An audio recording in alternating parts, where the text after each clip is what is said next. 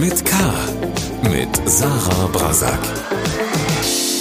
Hallo, liebe Kölnerinnen und Kölner. Hallo natürlich auch an alle, die von außerhalb zuhören. Ich bin Sarah Brasak und unterhalte mich in Talk mit K jede Woche mit interessanten Menschen aus dieser Stadt. Heute spreche ich mit Michael Halleck, dem Direktor der Klinik für Innere Medizin an der Uniklinik Köln. Er begegnet den dramatischen Auswirkungen der vierten Corona-Welle jeden Tag auf seiner Intensivstation. Er erlebt schwer Kranke, mit dem Virus infizierte Patienten, die Corona trotzdem noch leugnen. Er erlebt junge Familienväter, die sterben. Und er erlebt fassungslose Angehörige, die sich nicht mehr verabschieden konnten, weil der Tod zu schnell kam. Carsten Fiedler, Chefredakteur des Kölner Stadtanzeiger, der das Gespräch mit mir zusammengeführt hat, und ich wollten von Michael Halleck wissen, wie konnte die Politik die Wucht der vierten Welle so dramatisch unterschätzen? Wie hat er die deutschlandweite Debatte rund um den Karneval in Köln und das volle FC-Stadion erlebt? Und was beunruhigt ihn mit Blick auf die neue Corona-Variante Omikron?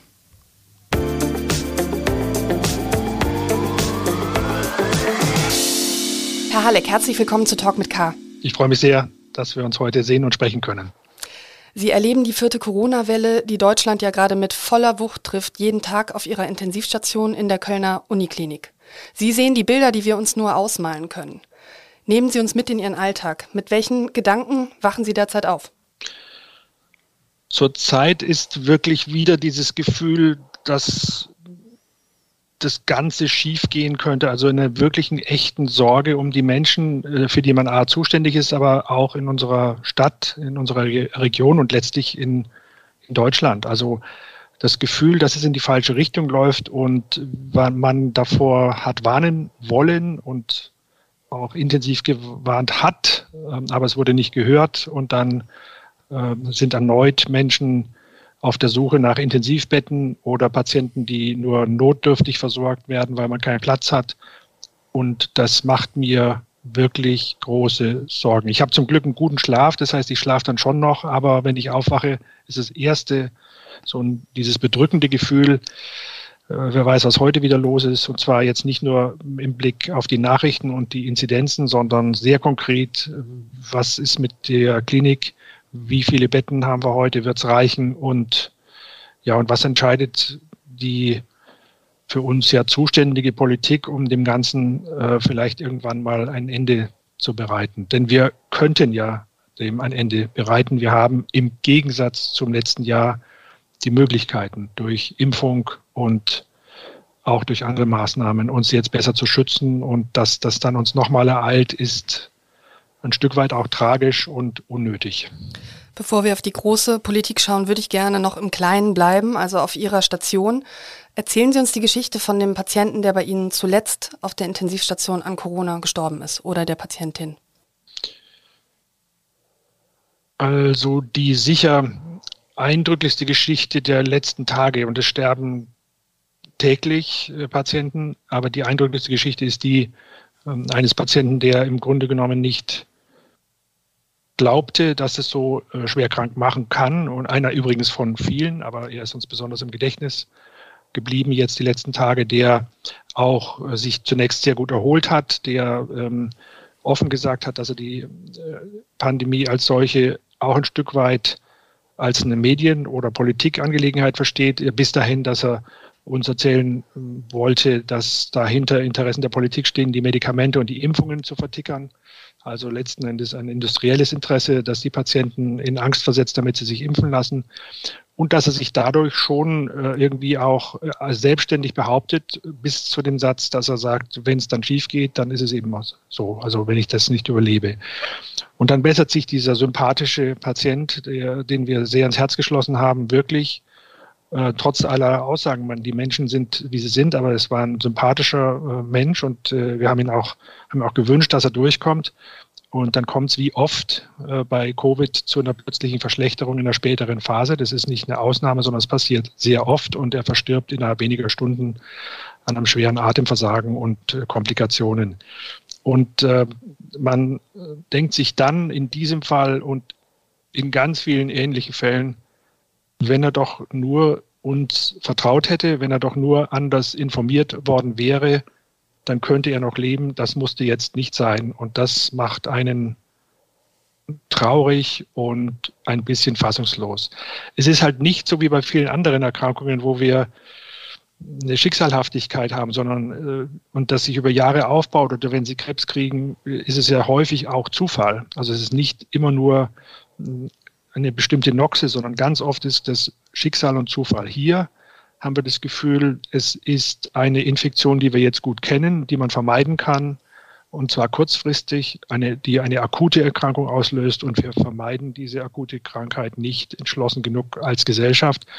Und das ist, klingt jetzt komisch, aber wen immer Sie bei uns fragen, ob die Pflegekräfte oder mich oder die Oberärzte und Ärzte, Ärztinnen diese Dimension der, des politischen Handlungsraums oder der Gesellschaft spielt bei uns im Alltag tatsächlich rein, weil die spüren, jetzt nicht nur bei uns auf der Klinik und Intensivstation, sondern die, das Pflegepersonal in Deutschland, die Ärzte spüren, dass sie etwas reparieren, was an anderer Stelle ausgelöst wird. Und dieses Gefühl äh, schwappt bei uns sozusagen in das ärztliche Handeln rein. Ich meine, Sie wissen, ich bin normalerweise Leukämieforscher und Krebsforscher und beschäftige mich momentan oft mehr als die Hälfte des Tages mit Covid-19 und wüsste meine Kreativität schon auch anderweitig eingesetzt. Ähm, und das, und ich bin da nicht der Einzige. Das ist so ein ganz komisches Gefühl, was für uns den Alltag verändert und das an so einem Patienten eben zum Ausdruck kommt. Wenn man spürt, der hätte echt noch richtig viele Jahre gut leben können und jetzt ist er tot, weil er sich nicht hat impfen lassen. Sie haben ja jetzt den Patienten beschrieben, der trotzig ist und auch trotzig bleibt ähm, und sagt, okay, zur Not sterbe ich sogar, was ja wirklich ungeheuerlich ist. Ähm, erleben Sie denn auch Reue bei ungeimpften Patienten, die auf Ihre Station kommen und jetzt wirklich kritisch in einem kritischen Zustand sind? Ja, man erlebt wirklich das ganze Spektrum. Also von ähm, Einsicht, dass man sich geirrt hat, und letzten Endes auch Verzweiflung, weil man ähm, manchmal ja auch falsch beraten worden ist. Also wir erleben auch, dass Hausärzte zum Teil die falschen Ratschläge geben. Also äh, man, die Intensivstation und das Krankenhaus ist so wie ein äh, wie eine Lupe, in, mit der Sie in die gesamte Gesellschaft reinschauen. Da sehen Sie natürlich alles, ja. Und manchmal jetzt gerade in dieser Zeit absurde Geschichten. Und immer wieder aber ähm, schon dann auch Erstaunen und Unfassbarkeit, weil diese Patienten, sagen wir, zwischen 20 und 50, von denen hatte man ja in der ersten Welle und auch lange Zeit später gesagt, die werden sowieso nicht krank. Und es stimmt, statistisch werden die seltener krank. Es natürlich äh, sind es jetzt Einzelschicksale, über die wir sprechen, aber es ist eben auch für diese Menschen äh, eine schwere Krankheit möglich. Und wir reden noch gar nicht über die Langzeit Nebenwirkungen von Covid, das Long-Covid, was viel häufiger ist. Also äh, da sind ja dann 10, 15, 20 Prozent der Patienten mindestens langfristig betroffen. Und das wird oder wurde ausgeblendet von vielen Menschen. Und wir haben uns deshalb auch entschlossen, ähm, nicht nur jetzt wir Wissenschaftler in den letzten Papieren der letzten Wochen, sondern eben auch, äh, ich glaube, der Sender, ähm, diese Dinge mal zu erzählen, weil wir denken, auch wenn man sie schon hundertmal gehört hat, es ist trotzdem wichtig, sie zu erzählen, weil es könnte Menschenleben retten. Das ist ja unsere Aufgabe als Arzt und da gehört dann Kommunikation auch zu unserem Beruf. Womit überzeugen Sie Impfgegner auf Ihrer Station? Also gesetzt den Fall, dass diese dann überhaupt überleben, muss man ja sagen. Also den Impfgegner würde ich natürlich am liebsten überzeugt haben, bevor er zu uns kommt. Äh, das, und so ist die Frage ja auch gemeint, aber man kann es ziemlich einfach machen und ich habe da schon viele überzeugt, nicht jeden, aber viele. Es gibt nur zwei Möglichkeiten, immun zu werden gegen SARS-CoV-2, also das Covid-Virus. Zwei Möglichkeiten. Entweder das Virus und damit das Risiko der Krankheit oder die Impfung.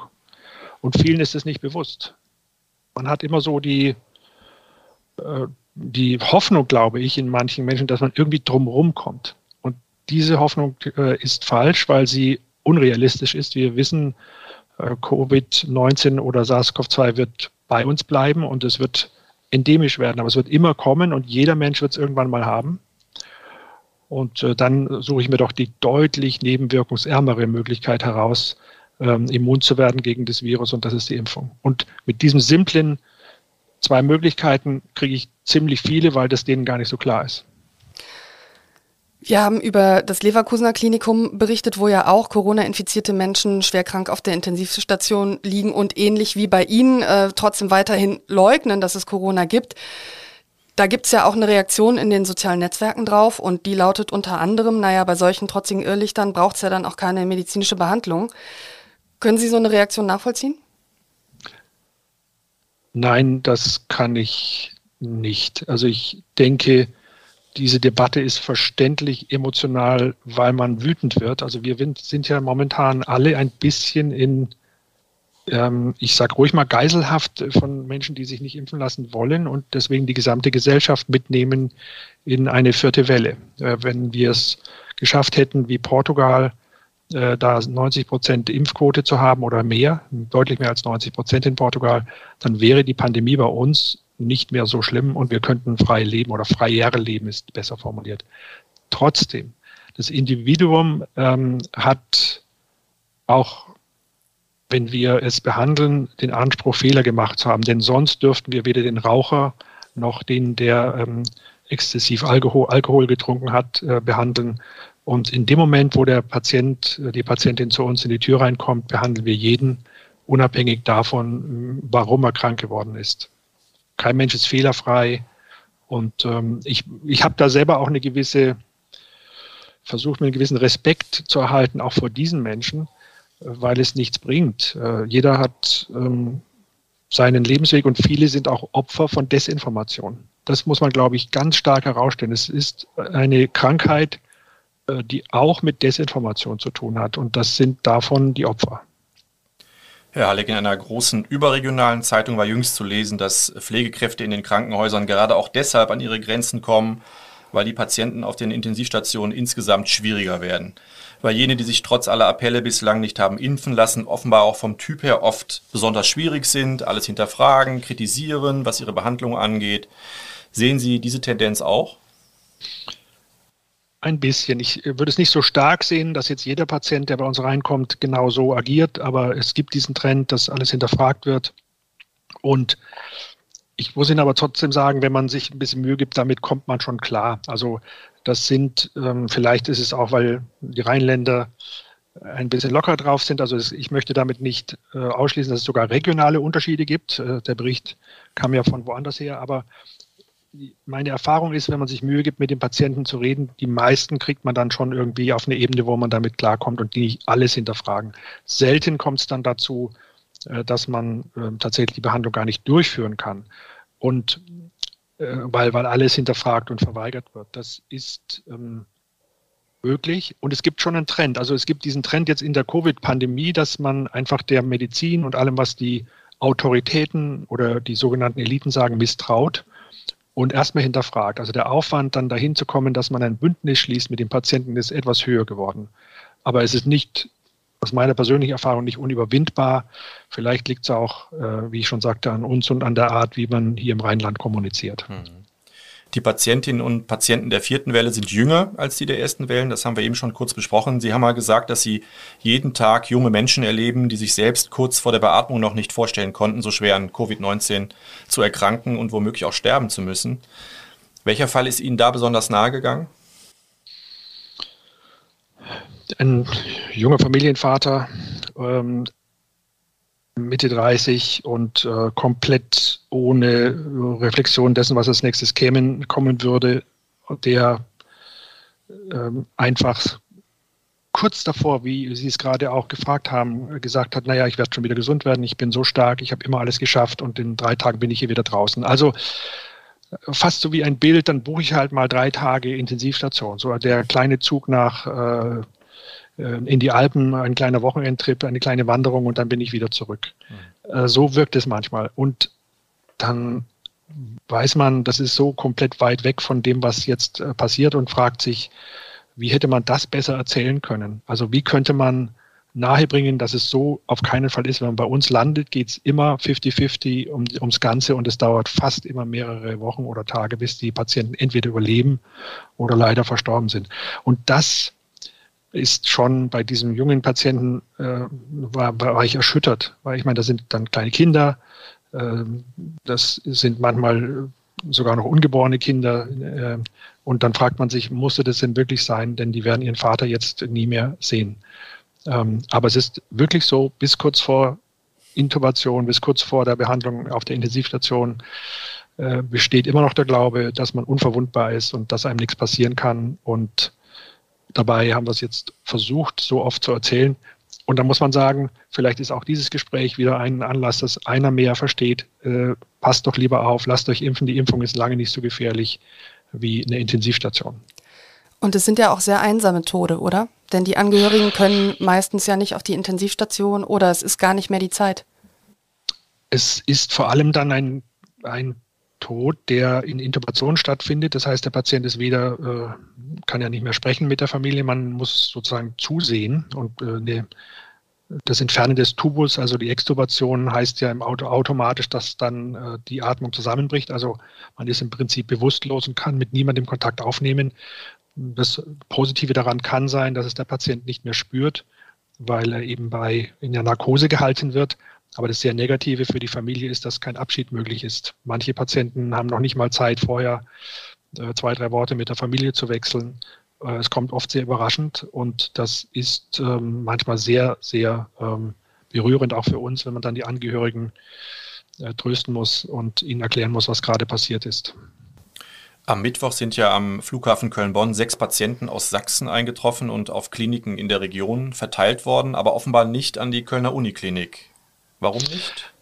Wir haben keinen Patient bekommen, weil wir voll waren. Also wir waren relativ voll. Ähm, das wird dann auch immer kurzfristig ähm, verteilt. Und äh, wir würden jetzt wahrscheinlich in der zweiten Wochenhälfte bereitstehen, nochmal zu nehmen. Das entzieht sich aber meistens auch unserem direkten Einfluss. Ähm, wir sind da nicht so undankbar, weil wir schon extrem hoch belastet waren. Was bei uns besonders ist, und das gilt für ein paar Zentren in Nordrhein-Westfalen, äh, wir sind wahrscheinlich eines der größten ähm, dass wir viele Patienten bekommen, die eben jung sind und die ähm, noch eine Chance haben. Die werden dann häufig aus kleineren Krankenhäusern zu uns verlegt, weil man halt für diese Patienten alles tun möchte, äh, damit sie ähm, überleben. Also eine ECMO, künstliche Lunge, Lungenersatztherapie oder auch eine optimale Beatmung. Und deswegen äh, sind wir immer froh, wenn wir diese Patienten nehmen können die Patienten, die man transportieren kann, sind manchmal da, also jetzt aus Süddeutschland, sind im Vergleich dazu gar nicht so schwer dran. Und von daher ist es vollkommen in Ordnung. Die Region hier, vielleicht auch noch wichtig als Information, unsere Region hat im Moment noch eine kontrollierte Situation. Also es ist keine, äh, nicht der Kollaps des Gesundheitswesens. Äh, es, wir haben Sorge davor, dass es passieren könnte in den nächsten Wochen, aber Stand heute ist es noch kontrolliert und so, dass wir alle versorgen können. Viele Menschen, die doppelt geimpft oder sogar auch schon geboostert sind, sehen nicht ein, warum sie sich jetzt einschränken sollen für Menschen, die sich nicht impfen lassen wollen. Können Sie deren Frust ein Stück weit nachvollziehen? Diesen Frust kann ich sehr gut nachvollziehen. Ich habe ihn ehrlich gesagt selber. Ähm, aber ich, erneut, das ist vielleicht meine humanistische Grundeinstellung, ohne jetzt äh, Hass zu verspüren oder so. Das ist ja überhaupt nicht die richtige Reaktion. Aber natürlich bin ich ein kleines bisschen wütend, denn äh, stellen Sie sich mal vor, wir hätten jetzt ein normales Weihnachtsfest. Äh, wir könnten ganz normal ähm, mit der Familie zusammenkommen. Ich, meine Tochter lebt in Amsterdam und ich würde sie eigentlich gerne mal dort besuchen. Es ist alles schwierig wieder, weil dort auch geschlossen wird. Und dann fragt man sich schon, warum kriegen wir das nicht hin? Und können das nicht als Gesellschaft so regeln, denn die Mittel wären da. Und da wird man ein bisschen wütend. Man wird auch ein bisschen wütend auf die Steuerung des Ganzen, weil ähm, natürlich auch von der Politik und von Verantwortlichen Signale gesendet worden sind, es sei jetzt schon vorbei.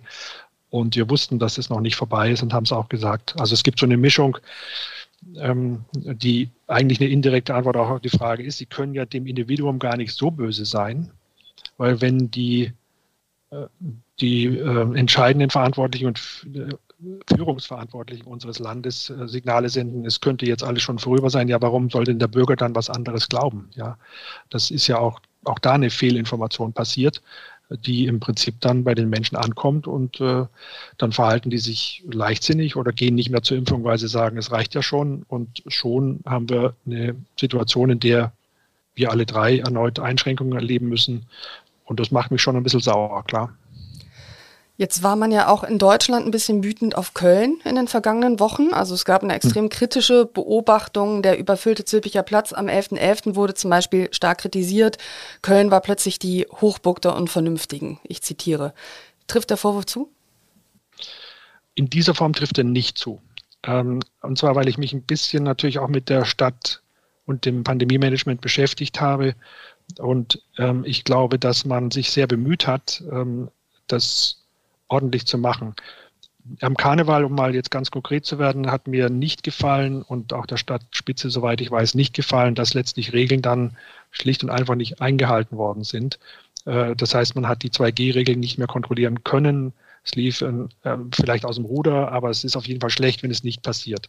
Die Analyse, äh, und ich habe äh, hier Kontakt mit dem Gesundheitsamt, zeigt aber, dass alle äh, Hinweise oder Erkenntnisse, die man jetzt hat, darauf hindeuten, dass sich kaum jemand im Freien angesteckt hat und viele in den Kneipen und geschlossenen Räumen. Und da muss man, das wissen wir ja, da muss man kontrollieren. Und das ist auch mein Appell seit Wochen. Wenn 2G, dann muss es eingehalten und kontrolliert werden. Dann kriegt man die Pandemie super in den Griff. Die Bilder sind natürlich verstörend. Und hier muss man schon etwas sagen in dieser zum Teil polarisierten ähm, Diskussion zu Corona. Wirkt jedes Bild mehr als Worte. Also ein Foto oder äh, Filmausschnitte von der Zülpicher, vom Zülpicher Straße und Zülpicher Platz sind natürlich verstörend. Und wenn man dann sieht, dass da die Kontrollen nicht mehr funktionieren, finde ich sie auch schlecht für die Pandemiesteuerung und auch schlecht für das Image der Stadt. Generell aber hat man sich bemüht, es war nicht generell Karneval verboten worden und man hat äh, 2G eingeführt und das auch versucht unter Kontrolle zu halten und in einigen Stellen ist es auch passiert. Das Fußballspiel ist der nächste Punkt, der ja jetzt erneut zu Kritik geführt hat. Und hier äh, ebenfalls so die Macht der Bilder. Ja, das heißt, wir haben ein Bild gesehen, äh, 50.000 Zuschauer, so dass Köln plötzlich zum Symbol wird für den Profifußball, der sich an keine Regel hält. Und das finde ich übertrieben, äh, auch wenn ich Stand heute wahrscheinlich sagen würde, dass man die nächsten paar Wochen solche Spiele so nicht mehr abhalten kann, weil wir eine zu starke Inzidenz haben. Aber ich weiß zwei Dinge, die jemand, der das Bild sieht, nicht weiß oder nicht sofort hat. Erstens, es gibt eine ganz, ganz strenge Kontrolle und ausgerechnet die Stelle in Köln, wo wirklich 2G konsequent durchgesetzt worden ist, nämlich beim FC Köln. Ich war selber im Spiel, also ich rede jetzt nicht theoretisch. Ich bin äh, bei Leverkusen im Stadion gewesen gegen Leverkusen. Ich kam nicht rein ohne Ausweis und Impfausweis ich hatte zufällig äh, leichtsinnig vergessen, meine Maske aufzusetzen. Ich wurde sofort zurückgehalten und gesagt, Sie können hier nur rumlaufen, wenn die Maske auf ist. Also es wurde umgesetzt und noch viel wichtiger, es wurde kontrolliert. Ich habe mit Herrn Niesen nochmal gesprochen im Gesundheitsamt, der mir die Zahlen gezeigt hat und gesagt hat, und es ist so, dass dort im einstelligen Bereich Infektionen äh, festgestellt worden und nachverfolgt worden sind, je Spiel und außerdem solche, die nicht im Spiel als Kontakt stattgefunden haben, sondern außerhalb. Und dann kommt ja immer das Argument, es fahren dann ja da so viele Menschen hin und die Anreise und dies und das. Das mag schon sein, aber wie soll denn eine Infektion, also ein Cluster entstehen, ein, ein Superspreading-Event, wenn nur Genesene und Gesunde anreisen? Die können sich ja auch auf dem Hinweg nicht mehr anstecken als im Stadion selbst. Also ich will damit sagen, das sind Formen von gut kontrollierten Veranstaltungen, die man vielleicht erstmal als solche würdigen sollte und sagen sollte, da sind alle Vorschriften eingehalten worden.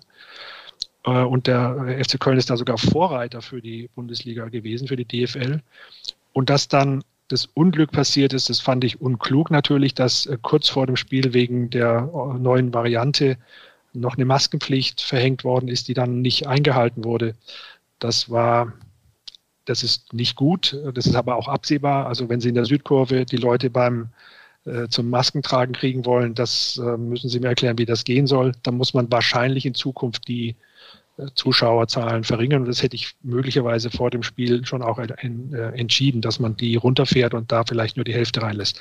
Aber ich glaube, es ist super wichtig und das sind beide schöne Beispiele, dass man schon genauer hinschauen muss. Also man muss ähm, faktenbasiert argumentieren, auch in der Pandemie und gerade auch, Sie kennen mich ja eher als Team Vorsicht und immer Befürworter von harten Maßnahmen, wenn sie notwendig sind. Ich bin auch ein Befürworter von schnellen Maßnahmen, von entschlossenem Handeln. Aber wenn dann mal gehandelt wird, ähm, dann sollte man das auch differenziert betrachten und deswegen versuche ich das mit Ihnen auch so ausführlich zu diskutieren, weil das kann man in keinem anderen Format. Also ich bin ja schon dazu gefragt worden und in äh, zwei Sekundensätzen kriegen Sie das nicht rüber, was ich jetzt gerade mit Ihnen etwas ausführlicher bereden kann. Dennoch ist es ja so, dass die Bilder wieder eine große Debatte ausgelöst haben und nicht nur eine Debatte, sondern es wird auch umgesetzt werden, dass die Stadien in den kommenden Wochen nur noch äh, zu einem Drittel gefüllt sein werden. Ministerpräsident Hendrik Wüst hat öffentlich gesagt, man sei sich einig, dass es solche Bilder wie am Wochenende in Köln nicht mehr geben darf. Ähm, sind Sie da äh, einer Meinung mit der Politik, dass man jetzt eben diese Reduzierung herbeiführen muss? Ja, ich glaube schon. Also es gibt dazu sogar Modellierungen, über die wir diskutiert haben. Äh, und es ist so, dass jetzt reduzierte Zuschauerzahlen bei Fußballspielen möglicherweise nötig sind, äh, insbesondere wenn die Mutante kommt. Aber ich würde das gar nicht so, also zumindest nach den Berechnungen, nicht so stark runterfahren, denn die gleichen Menschen würden sich ja ansonsten zum Fußball schauen äh, zu Hause im privaten Bereich treffen. Und da ist es möglicherweise unter kontrollierten 2G-Bedingungen sogar sicherer. Äh, das mag jetzt absurd klingen, aber möglicherweise sogar sicherer. Und das ist modelliert worden, äh, dass man das äh, im Stadion macht. Dann sind sie nämlich an der frischen Luft. Und äh, wenn sie die dort etwas weiter trennen, dann kann das eine gute Lösung sein. Also hier äh, würde ich dringend raten, nochmal nachzudenken oder zumindest das differenziert zu betrachten. Äh, denn wenn man die 2G-Regel hält, hat sie noch einen anderen Vorteil. Und da hat äh, der FC Köln vielleicht mehr gemacht für die Impfkampagne als viele andere. Die Leute wollen ja rein, also lassen die sich dann impfen. Ja? Und es war jetzt auch äh, vor dem letzten Spiel, das so ein bisschen angeklagt wurde, so, dass Hunderte von Menschen freiwillig dort bei dem äh, Impfen waren, also äh, 400 mindestens, haben sich schnell nochmal impfen lassen. Das nenne ich wirklich ähm, einfach pragmatisches Handeln. Und dazu haben sich auch wirklich schlaue Leute, also nicht nur jetzt ich aus einer klinischen Sicht oder als Fan des FC Köln Gedanken gemacht, sondern Modellierer, die die ganze Pandemie schon berechnen und die sagen, wenn man das so macht, ist das möglicherweise sogar ein positives Ereignis. Ähm, sollte man also wirklich differenziert angucken. Und es ist halt wie immer, ähm, da sage ich jetzt auch mal einen kleinen Schlenker, dass dann in der Emotion und mit den Bildern auch Politiker plötzlich, ähm, bei denen es gerade nicht so gut läuft im Bundesland, ähm, im Süden, sich vor die Kamera stellen und äh, das Gefühl haben, sie müssten jetzt die Zustände in Köln kommentieren, weil sie da äh, maskenlose Leute auf den Rängen gesehen haben, ohne sich auch mal mit dem genauen Vorgang in Köln zu beschäftigen. Das halte ich ehrlich gesagt für unangemessen, äh, das äh, so zu betrachten. Das ist Populismus. Also auch mit dem, und ich bin wirklich Team Vorsicht, ich betone es nochmal, aber populistisch jetzt das Gegenteil zu fordern von dem, was man vor ein paar Wochen gefordert hat, nur weil man äh, jetzt ein paar Bilder in, in den Medien gesehen hat zu einem Fußballspiel, ist nicht angemessen. Man sollte sich das genau anschauen und sollte mindestens mal würdigen, wie sorgfältig sich hier darum gekümmert wurde und dass es auch die Gegenbetrachtung gibt, nämlich dass kontrollierte Außenveranstaltungen möglicherweise besser sind als unkontrollierte Innenveranstaltungen. Verstehe ich das richtig, dass sich diese Kritik auch an den NRW-Ministerpräsidenten richtet? Ich glaube, er war da am Kippen und zwar zweimal. Er hat es ja zum einen kann ein solches Spiel nicht stattfinden, ohne dass es die Landesregierung genehmigt. Es gibt dazu Vorschriften und es war im Rahmen des Möglichen. Das heißt, er hat es, wenn er es kritisiert, auch zu verantworten. Das war ja unter der Regelung des Landes und äh, das, dem hat die Stadt so nachgegeben. Sie hat dann zusätzlich in Hochgeschwindigkeit noch die Masken eingeführt und das jetzt komplett zurückzunehmen mit dem Hinweis auf die Bilder halte ich für ähm, nicht notwendig. Äh, das kann man, glaube ich, so kommentieren, wie ich es gerade gemacht habe und dann sachlich erklären. Aber, und ich hoffe nicht, dass der jetzige Ministerpräsident den gleichen Fehler macht wie teilweise sein Vorgänger. Es ist jetzt Wahlkampf und mit Pandemie kann man keinen Wahlkampf machen. Mhm. Dennoch meine, meine, tiefe Meinung ist wirklich so, äh, ist, das ist ein medizinisches Geschehen und es sollte nicht nochmal durch einen Wahlkampf verlängert werden, weil sich, hat man ja gestern schon wieder gesehen, äh, in den Debatten im, im NRW-Landtag äh, zum Zankapfel von äh, Parteien werden, die sich Hoffnung machen, die künftige Regierung zu stellen. Hier muss das Land und die Nation zusammenstehen und es muss aufhören, dass ständig wegen vermeintlicher Unterschiede in der Pandemiebekämpfung die Bevölkerung verunsichert wird und damit auch die Maßnahmen neutralisiert werden. Man hat gerade das Gefühl, sich in einer Zeitschleife zu befinden, wenn man an die Situation von vor zwölf Monaten zurückdenkt. Geht Ihnen das ähnlich? Fühlen Sie sich auch in der Zeitschleife? Absolut. Also das ist wie, äh, wie, wie als würde sich alles nochmal wiederholen mit einem Unterschied. Wir haben angesprochen, es wäre eine Schleife, die hätten wir nicht drehen müssen. Die letzte fand ich unvermeidbar, beziehungsweise zumindest prinzipiell. Sie hätte auch nicht so schlimm kommen müssen. Also zweite, dritte Welle äh, hätte man abschwächen können, aber sie war vielleicht noch eher erklärbar, aber jetzt mit der Impfung finde ich sie absurd. Also eines der reichsten Länder der Welt, das den Impfstoff entwickelt und erfunden hat, das ein Gesundheitswesen hat, äh, das jeden Bürger behandelt, ohne Rücksicht auf Einkommen und andere Dinge, ist nicht in der Lage, eine Impfkampagne durchzuführen wie äh, Spanien, Frankreich oder Portugal, um die Bürger zu schützen. Das macht mich fassungslos. Lockdowns wird, mit, wird es mit uns nicht mehr geben, war ja der Tenor der Politik noch im Herbst. Also die Pandemie war ja in Deutschland gewissermaßen im Finale begriffen, also jedenfalls was das Vokabular anging. Jetzt sind wir in der Situation, dass wir nicht mehr so weit von einem Lockdown weg sind oder zumindest von weiteren massiven Einschränkungen. Wie konnte sich die Politik so dramatisch irren? Weil Wahlkampf war. Und im Wahlkampf äh, wird manchmal übermannen entweder die Gefühle oder man kalkuliert und beides ist nicht äh, gut. Also wir haben im Grunde genommen einen fast äh, anderthalbjährigen Nachfolgeprozess für die äh, ausscheidende Kanzlerin und das hat sowohl in den großen Volksparteien als auch dann anschließend im Wahlkampf das normale Handeln außer Kraft gesetzt und dafür gesorgt, dass man eben polarisierte Meinungen zur Pandemie hatte oder gar, wir erinnern uns, meinte, man müsse für Oktober am besten noch am Tag der deutschen Einheit, am 3. Oktober oder ein bisschen später den Freedom Day ausrufen. Und uns war komplett klar, wenn man äh, ein bisschen was versteht von exponentiellem Wachstum, dass bei der jetzigen Impfquote die nächste Welle kommt. Und wir haben es auch gesagt. Ich habe ein Interview gestern angeschaut vom 20.08. im WDR, genau zu dem Thema, wo ich das so gesagt habe. Drosten hat es gesagt, Wieler hat es gesagt im Juli. Also alle haben gewarnt. Und man wollte weghören, weil man den Bürgern äh, frohe Botschaften verkünden wollte, äh, für den Wahlkampf von jetzt muss man alles zurücknehmen. Also mit uns wird es keine Impfpflicht geben, mit uns wird es keine Lockdowns mehr geben, äh, es wird dies und das nicht mehr geben und am so und so vielen ist die Pandemie sowieso vorbei. Im März war jetzt noch vor kurzem angekündigt worden von einer in der Regierung jetzt arbeitenden Partei. Die werden jetzt alle merken, dass diese Ankündigungen gefährlich sind, weil sie werden alle zurücknehmen müssen. Und äh, es ist nicht gut für das Vertrauen der Bürger in die Politik, wenn man eigene Versprechen wieder zurücknehmen muss, auch wenn sie am Ende schon verziehen werden, aber es ist unklug. Hätte nicht sein müssen. Das heißt, es war wieder besseres Wissen und ein Wahlkampf auf Kosten der Gesundheit?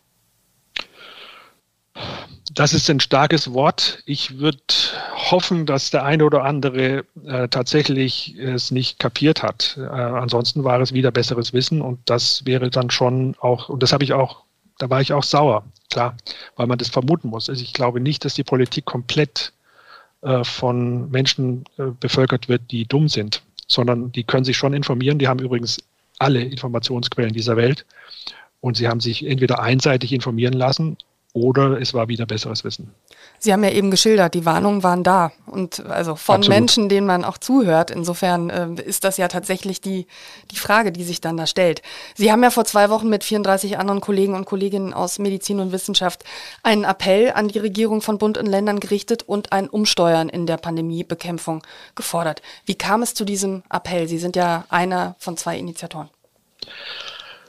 Also wir hatten bemerkt, dass jetzt ein entscheidender Punkt ist. Wir haben äh, natürlich darüber gerade geredet und wir hatten untereinander geredet darüber, dass die Politik und der Wahlkampf letztlich ein vernünftiges Pandemie-Management äh, vereitelt hatten. Das war unsere Analyse und dann sehen wir jetzt und sahen schon in der jetzigen äh, Koalitionsbildung und dem Regierungswechsel die Möglichkeit, hier nochmal was zu bewirken, insbesondere weil in den Parteien eine gewisse Verunsicherung zu spüren war. Und außerdem sahen wir die rasant ansteigenden Fallzahlen, also den höchsten und steilsten Anstieg, den wir in der Pandemie bisher je hatten.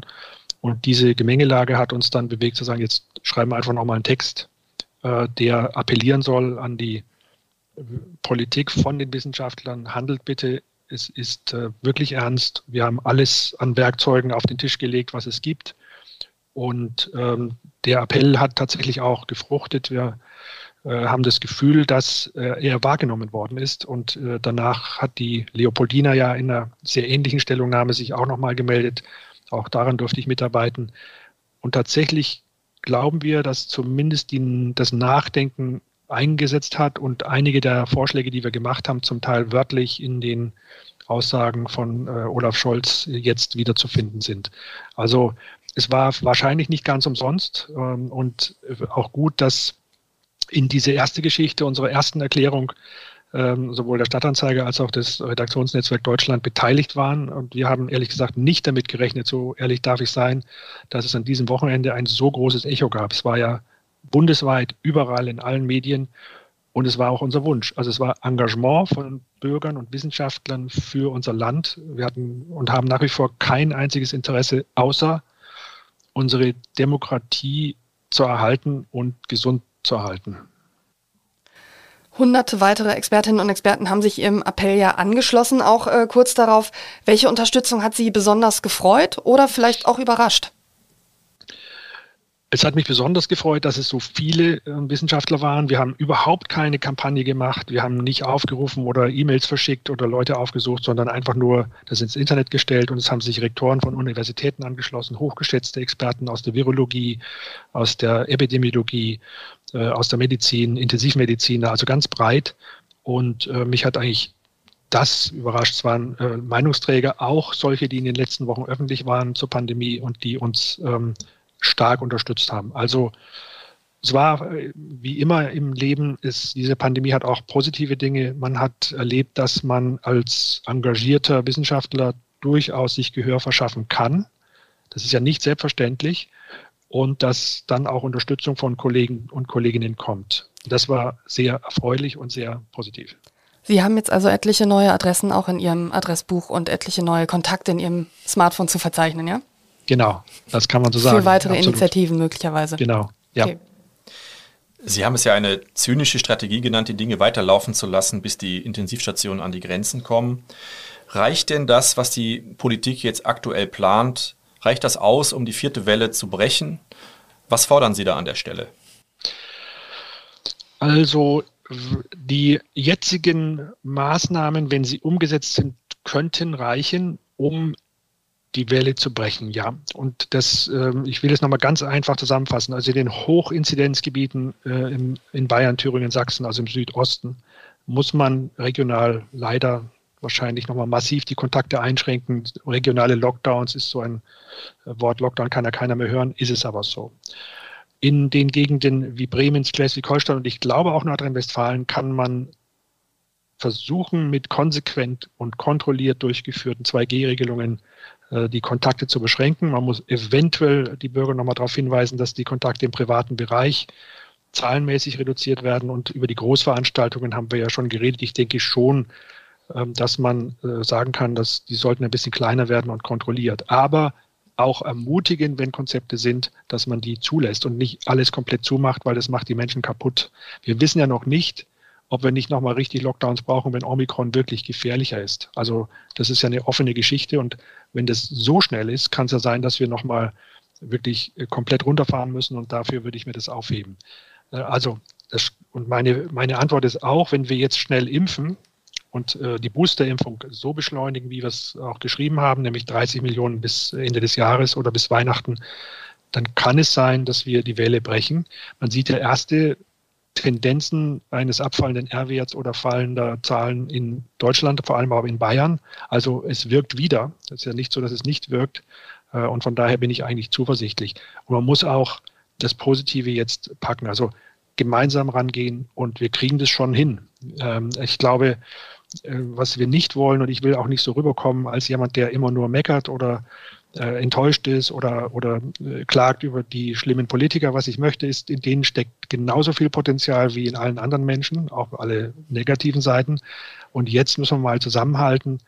Und die Politik ist sich, glaube ich, nicht klar geworden, wie wichtig es ist, dass sie einheitlich kommuniziert. Es gibt klare Korrelationen zwischen, sagen wir mal, Ländern, die nicht im Wahlkampf sind und die geschlossen kommunizieren und schneller durch die Pandemie durchkommen. Ich nenne hier Dänemark, ich nenne Portugal, und viele, viele andere, auch Nachbarländer. äh, und Länder, die permanenten politischen Diskurs führen über die Politik, die zur Pandemie zu treffen ist oder die Maßnahmen äh, fahren schlechter durch. Und das muss den Politikern bewusst sein. Durch ihren Dissens zu einzelnen Maßnahmen fördern sie den Erhalt der Pandemie. Und das, äh, die Kommunikation ist super wichtig. Mhm. Super wichtig. Ich glaube aber, das ist jetzt verstanden worden. Und das ist vielleicht neben den ganzen Einschränkungen die wichtigste Maßnahme. 2G bedeutet ja auch schon Einschränkungen für ungeimpfte. Jetzt ist aber in der Politik immer häufiger auch von noch weiteren Einschränkungen zu hören. Da gibt es jetzt den Begriff Teil-Lockdown für ungeimpfte. Wie weit kann man gehen bei der, bei der Frage weiterer Einschränkungen für ungeimpfte? Wo ist da die Grenze für Sie? Könnte mir sehr gut vorstellen, dass man äh, positive Anreize setzt und sagt, äh, bestimmte kulturelle Veranstaltungen oder bestimmte Restaurants, Restaurantbesuche oder überhaupt die Teilhabe an diesen äh, Teilen des Lebens kann man für Geimpfte und Genesene ermöglichen und den anderen eben nicht. Ähm, ich glaube, das ist im Ausland vielfach erprobt. Viel weiter zu gehen ist schwierig und muss natürlich juristisch auch geprüft werden. Also ob wir in massiver Weise zum Beispiel nennen wir mal eine, eine besonders, harte, besonders harte Maßnahme, also einen gezielten Lockdown nur für Ungeimpfte machen, die, die sich nicht mehr aus dem Haus bewegen dürfen, als ein Beispiel jetzt so. Das sind schon sehr massive Eingriffe und die muss man abwägen und ich glaube, die werden juristisch auch nicht durchzusetzen sein. Aber äh, die Beteiligung an Veranstaltungen, zu denen jeder gehen, gehen möchte, das ist sowohl durchsetzbar als auch akzeptiert und wirkt.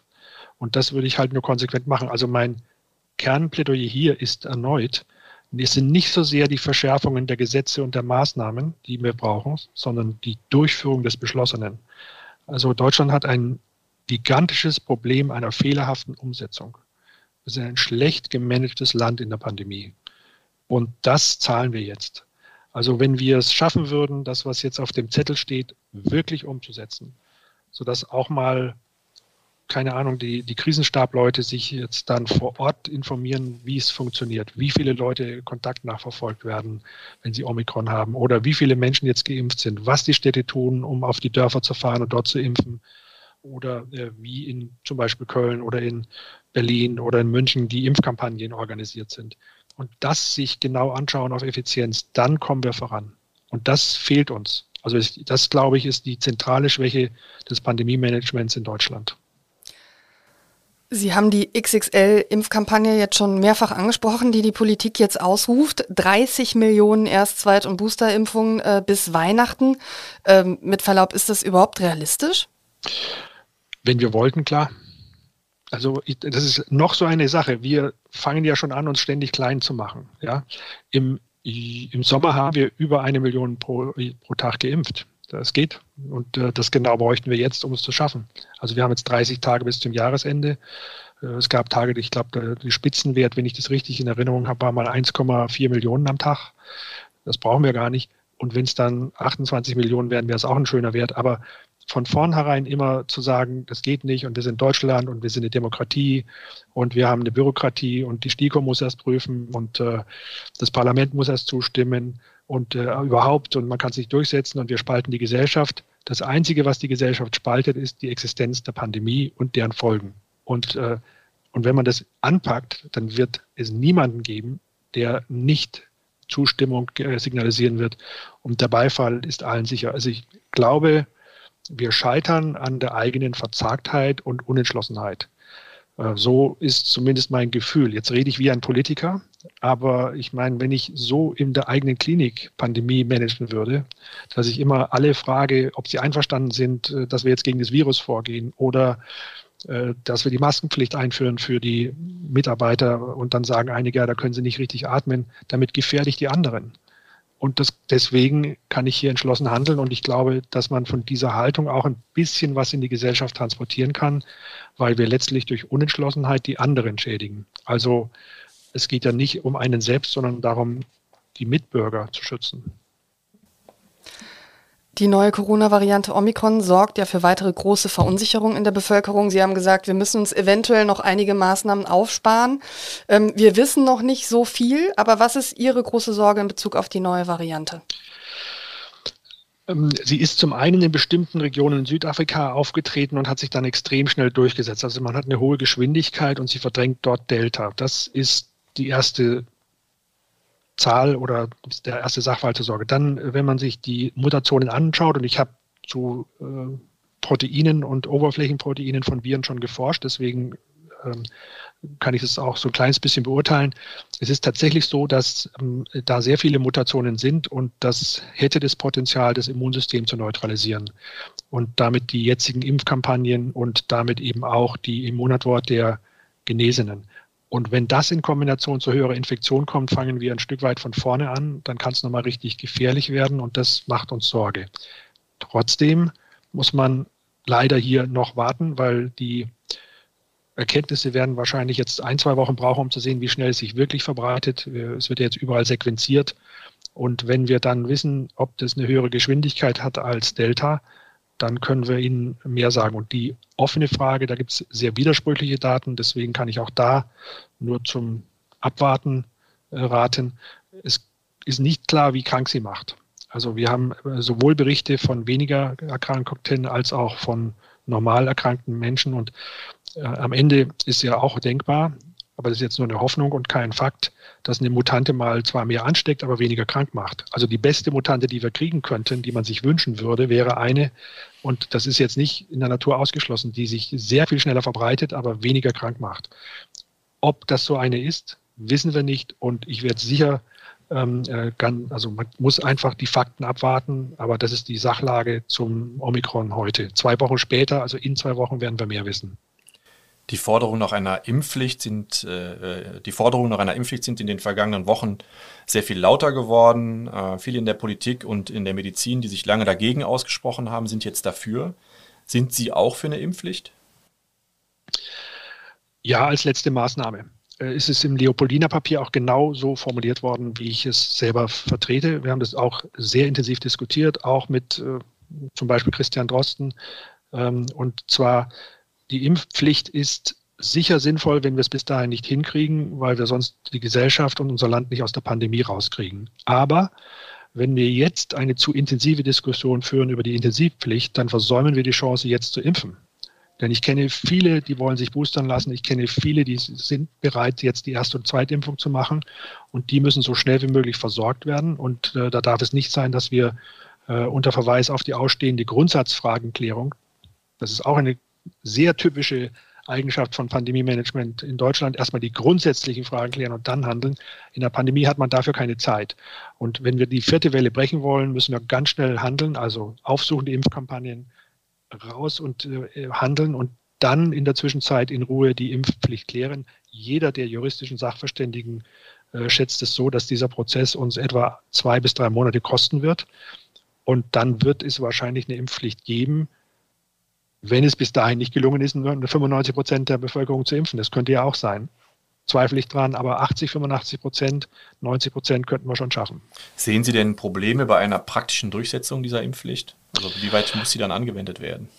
Ähm, ich sehe da keine sehr großen. Das ist ja bei, wir haben ja Impfpflichten für andere Erkrankungen auch und äh, die werden dann eben sanktioniert. Es ist ja nicht so, dass man deswegen äh, in Handschellen abgeführt wird oder andere äh, abs absurden Maßnahmen, sondern es gibt ähm, dafür entsprechende Bußgelder oder Ordnungsstrafen, äh, die jetzt auch bei den anderen Impfpflichten, die Deutschland schon hat, äh, eingeführt werden würden steht natürlich zu befürchten, dass äh, die sogenannten Querdenker-Demos ungeahnte Größen erreichen würden, wenn, wenn das so aufs Tablett kommt. Ähm, Sie haben vorhin gesagt, äh, das Einzige, was die Gesellschaft spaltet, ist die Pandemie. Ähm, aber eine Impfpflicht könnte natürlich auch spalten weiter, oder? Stimmt, ähm, aber dann muss man sie halt erklären. Also es ist vernünftig. Ich habe neulich mit einem Politiker äh, geredet, der äh, nicht mehr in der Regierungsverantwortung ist, aber ähm, da einen Satz gesagt hat, den ich total gut finde und der wie folgt lautet, in der Politik will man gerne Recht haben. In der Pandemie müsste die Politik aber das tun, was richtig ist. Also man muss einfach auch manchmal das tun, was richtig ist für alle und nicht, weil man Recht bekommt.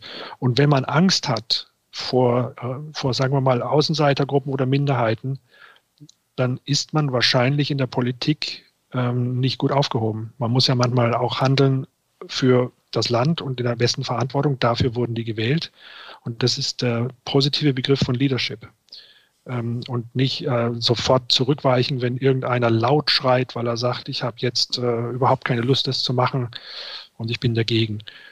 Und das, diese Tugend wünsche ich mir wieder von unseren Politikern. Auch wenn ich weiß, dass manches unpopulär ist, aber ich meine, irgendwann will man sich doch auch als Politiker in den Spiegel schauen und ich würde mir wünschen, äh, dass da jemand mal seinem Gewissen auch folgt und sagt, das ist jetzt richtig für uns alle und ob ich jetzt wiedergewählt werde, ist mir egal.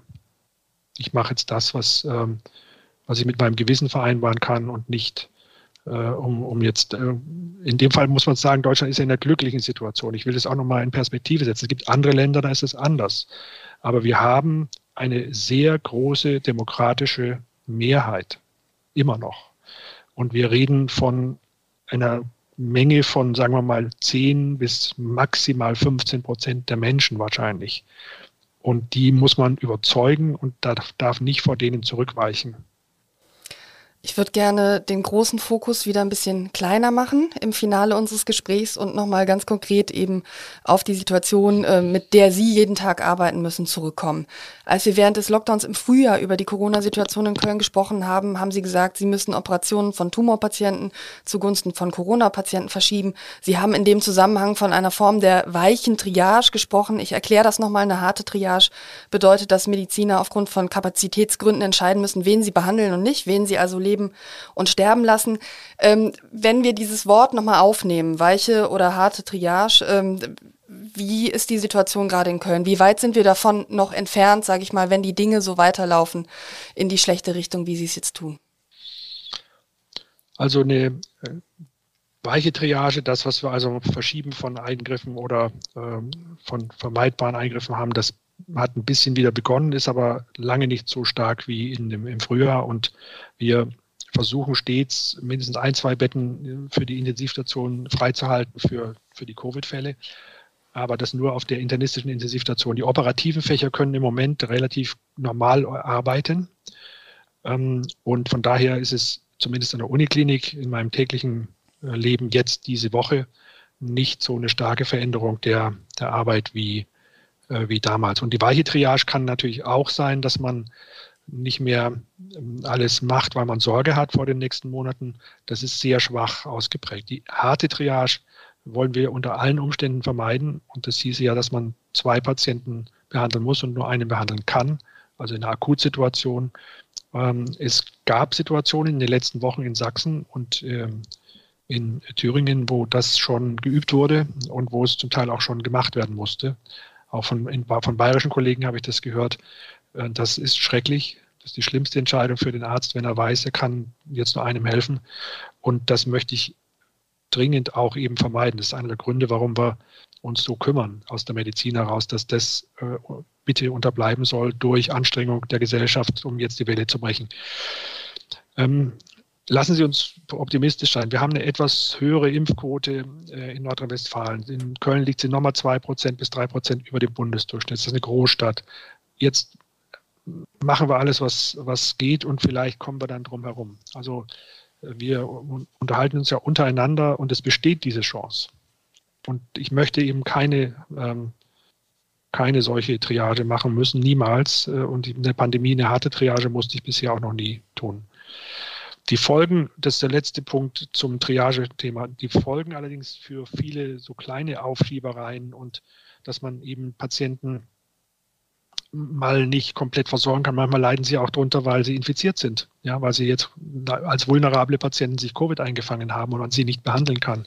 Die Folgen der Covid-Pandemie für die anderen Patienten sind schon auch teilweise gravierend und sie sind ähm, dauerhaft zurzeit wieder. Und das heißt, wir sollten auch hier deswegen versuchen, äh, Covid zurückzudrängen. Können Sie die Folgen, zwei, drei Beispiele nennen? Die Folgen für die, also für die Patienten, die kein Corona haben? Die, die Folge kann zum Beispiel sein, dass man ähm, eine bestimmte Therapie nicht machen möchte. Ähm, eine, eine, relativ effiziente Therapie gegen eine Leukämie kann heißen, eine Kombination von Medikamenten, die das Immunsystem so stark reduziert und die man zurzeit lieber nicht macht, weil, weil das Immunsystem zu stark geschwächt wäre, falls der Patient sich das einfängt. Und Andererseits ähm, kann es auch die Folge sein, das habe ich jetzt gerade erlebt, dass ein Patient eine solche Behandlung übersteht und dann, weil das Immunsystem geschwächt ist, sich Covid einfängt und er kriegt es nicht wieder los. Wir sehen da dauerhafte äh, Infektionsverläufe von mehreren Wochen. Also heute konkret bei der Visite ein solcher Patient, gerade bevor ich zu Ihnen kam, und äh, der deswegen ähm, jetzt ähm, auf der Intensivstation liegt, weil wir im Prinzip beides haben, nämlich einen, ähm, die Notwendigkeit, ihn immun zu supprimieren, sonst würde er da Schwierigkeiten kriegen ähm, nach einer Transplantation oder äh, die Behandlung des Covid. Und das sind so Konflikte, die sind letzten Endes verursacht durch die Pandemie. Das Wichtigste sind, glaube ich, die Folgen, wenn wir in die weiche Triage kommen, also die Aufschiebung von Eingriffen, die Operationen, die nicht stattfinden können. Das ist im Moment noch nicht so. Wir hatten zuletzt den Gesundheitsdezernenten der Stadt Köln äh, als Interviewgast Harald Rau. Der hat uns gesagt, dass er von der deutlich schlechten Entwicklung äh, der Hospitalisierungsrate weiter überzeugt ist, die mindestens bis in den Februar hineinreichen wird, selbst wenn jetzt die Inzidenzen fallen würden. Teilen Sie diese Ansicht? Wie, wie ist da Ihre, äh, Ihr Blick auf die kommenden Monate? Also von den reinen Zahlen her müsste das so sein, ähm, weil die einfach hochgeht. Ich möchte aber auch sagen, wir sind überrascht gewesen in den letzten Wochen von etwas niedrigeren Zahlen in Köln äh, und sind es auch diese Woche wieder, sind etwas niedriger, als wir es geschätzt haben. Das könnte sein, dass wir einfach ähm, durch den Impfeffekt und durch die jüngeren Patienten, die sich jetzt anstecken, ähm, nicht ganz so ansteigende Hospitalisierungszahlen haben und äh, auch Intensivzahlen, wie wir das befürchten konnten. Und lassen Sie es uns hoffen. Mhm. Also ähm, nicht der billigen Hoffnung wegen, sondern wir wundern uns ein bisschen zurzeit im Positiven, dass es nicht ganz so steil ansteigt, wie wir das äh, modelliert haben. Und ich würde mich über nichts mehr freuen, als dass diese Modellierung einmal nicht gestimmt hat und wir sie überschätzt haben. Also das wäre ein tolles Weihnachtsgeschenk. Das würden wir sicherlich auch. Vielleicht nochmal zu einem Aspekt, der, ich finde, in der ganzen Corona-Diskussion in Deutschland immer ein bisschen zu kurz kommt, nämlich der Blick in die anderen, in die ärmeren Länder. Viele Länder, etwa in Afrika, erhalten ja viel zu wenig Impfstoffe. Man kritisiert dort scharf, dass die Verteilung von Impfstoff nicht über, ich sag mal, Almosen oder Resterampen hinausgeht. Ähm, wie optimistisch sind Sie, dass die Weltgemeinschaft einsieht, dass äh, das nicht nur grotesk unfair ist, sondern dass man eben auch dort einschreiten muss, dass man das ändern muss? Äh, um da eben auch zu vermeiden, dass das äh, für uns alle äh, weiterhin eine zukünftige Bedrohung bleibt? Das ist eine große Frage und ich bin da verhalten optimistisch, wenn es äh, gelingt, jetzt ähm, zumindest bei uns mal die Impfung einigermaßen voranzubringen, dass man dann äh, zügig, und da meine ich jetzt die westliche Welt, dass man dann zügig Impfstoff auch spendet letzten Endes. Die, die Länder können sich den nicht zu unseren Preisen leisten und man muss dann entweder es finanzieren oder spenden. Und ich kann nur hoffen, dass es der WHO gemeinsam mit den großen Industrienationen gelingt, das finanziert zu kriegen. Ich glaube schon, und ich sage Ihnen, warum ich nicht ganz pessimistisch bin, das ist ja auch Selbstschutz. Das, was ich jetzt sage, ist ein Stück zynisch, aber wir haben ein großes Interesse, dass das zum Stillstand kommt und deswegen werden wir helfen. Weil sonst kriegen wir permanent neue Mutanten aus diesen Ländern zurück. Und äh, von daher bin ich kann ich mir vorstellen, dass das zustande kommt. Sie haben Weihnachten angesprochen und wir möchten mit Weihnachten auch ähm, enden. Das wird ja in wenigen Wochen stattfinden. Im vergangenen Jahr lautete der Appell in den Wochen davor, vorsichtig zu sein, damit Weihnachten möglich ist. Wie ist das in diesem Jahr? Können Sie ein Feiern im Familienkreis mit, ich sag mal, ungeboosterten Familienmitgliedern Ü60 empfehlen? Ich würde das nicht. Ich würde lieber boostern. Also jemand, der seine letzte Impfung vor äh, sagen wir mal, vier Monaten und länger bekommen hat oder fünf, das ist ungefähr der Bereich. Äh, die, da sind jetzt inzwischen halt neue Erkenntnisse in den letzten Wochen gewachsen. Das wussten wir so klar im Sommer noch nicht, äh, dass das Immunsystem da schwächer wird und wir sehen dann Durchbruchsinfektionen, die verlaufen zwar in der Regel milder, also es ist nicht ohne Schutz, aber ich würde tatsächlich ähm, empfehlen, sich zu boostern und dann sich zu treffen und nicht ohne Boostern. Oder der Impfschutz müsste kürzer zurückliegen als vier bis fünf Monate. Sie bemühen sich ja darum, äh, Optimist zu bleiben. Vielleicht können Sie zum Schluss des Gesprächs nochmal zusammenfassen, äh, was Anlass zu Optimismus gibt. Damit wir nicht so traurig auch aus diesem Podcast rausgehen. Also ich bin im Moment äh, nicht nur ein bisschen, sondern eigentlich optimistisch nicht sehr optimistisch, also ich optimistisch. Und zwar, weil ich erkenne tatsächlich in der Bundesregierung äh, bei den Verantwortlichen und äh, ich kenne auch Wortäußerungen von Olaf Scholz dazu neu, gestern noch, die mich glauben lassen, dass er verstanden hat, worum es jetzt geht und der entschlossen diese Pandemie angehen will. Und ich glaube auch, dass die Regierungsparteien alle, alle ohne Ausnahme verstanden haben, dass sie jetzt Verantwortung haben und rauskommen so langsam aus dem Wahlkampfmodus. Auch da habe ich Gespräche geführt und glaube, dass das tatsächlich so ist. Und alles, was wir jetzt, was jetzt beschlossen werden wird, muss umgesetzt werden. Und das ist hoffentlich auch verstanden worden, dass es angepackt wird. Und dann kriegen wir das in den Griff. Das ist nicht so schwer. Und ich werde jetzt auch nicht mehr Ruhe geben, also wir als Gruppe, bevor wir sehen, dass es so passiert. Und dank Ihrer Unterstützung äh, sind auch für die Politiker diese Themen jetzt wichtig geworden. Und deswegen bin ich optimistisch. Und ich glaube, die Geschichten, die wir erzählen über die Schwerkranken, äh, mögen uns alle helfen, dass die Bürger freiwillig zur Impfung gehen. Und auch da bin ich optimistisch, weil ich schon oft erlebt habe. Also ich habe so viele Erlebnisse, dass man durch Wissen einfach Menschen überzeugen kann. Und die paar, die es dann nicht schaffen, die werden wir irgendwie ähm, mit sanfter Gewalt dahin bringen und sei es über 2G. Also es wird am Ende alles wieder gut. Da bin ich überzeugt und das sage ich jetzt nicht als billigen Spruch. Das freut uns, dass Sie so in die Zukunft schauen. Äh, eine Frage habe ich noch, weil Sie auch so optimistisch jetzt in Richtung der neuen Bundesregierung schauen. Wäre es sinnvoll aus Ihrer Sicht, dass es einen Corona-Beauftragten der Bundesregierung gibt, der die Themen koordiniert, auch in Richtung der Mediziner und Wissenschaftler? Unbedingt. Also, der, also entweder einen sehr, sehr gut funktionierenden Krisenstab, äh, den wir auch gefordert hatten und der auch kommt. Auch das freut uns. Also genau so steht es in den Papieren ja drin, in dem ersten, das wir äh, mit Ihnen veröffentlicht haben. Und der dann aber dafür sorgt, dass dort auch Kontakt äh, zur Medizin stattfindet.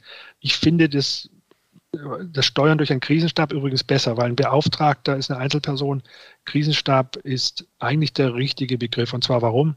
Es muss geguckt werden, dass operative Kompetenz drin ist. Also wir hatten Expertenräte, wie Sie bestens wissen, genug, aber sie hatten kein operatives Mandat und sie haben auch keine operative Kompetenz gehabt. Also weder im klinischen Bereich noch wie man sowas managt. Und ich hoffe, dass der Krisenstab, der eingerichtet werden soll, da besser bestückt ist und die Menschen, die den steuern, auch nach Ergebnissen urteilen und nicht nur nach Gesetzgebung. Es muss am Ende ja gemacht werden. Ein Gesetz, das nicht befolgt wird und das nicht umgesetzt wird, bewirkt gar nichts. Lieber Herr Halleck, der Kölner Stadtanzeiger ist gerne bereit, weitere Appelle mit Ihnen zusammen zu veröffentlichen. Wir hoffen jetzt aber auch nach Ihrem optimistischen Schlusswort, dass das nicht mehr nötig sein wird. Wir danken Ihnen sehr für das Gespräch, wünschen Ihnen alles Gute für Ihre wichtige Arbeit auf der Intensivstation und sagen bis zum nächsten Mal. Vielen Dank. Bis zum nächsten Mal.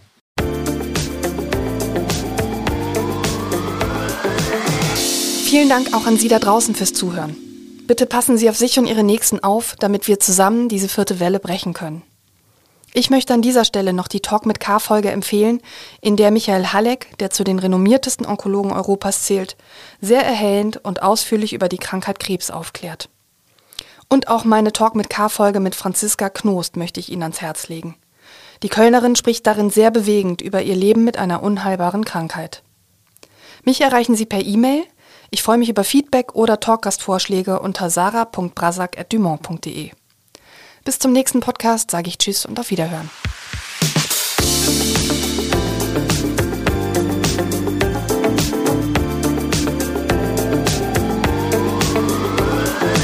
Talk mit K.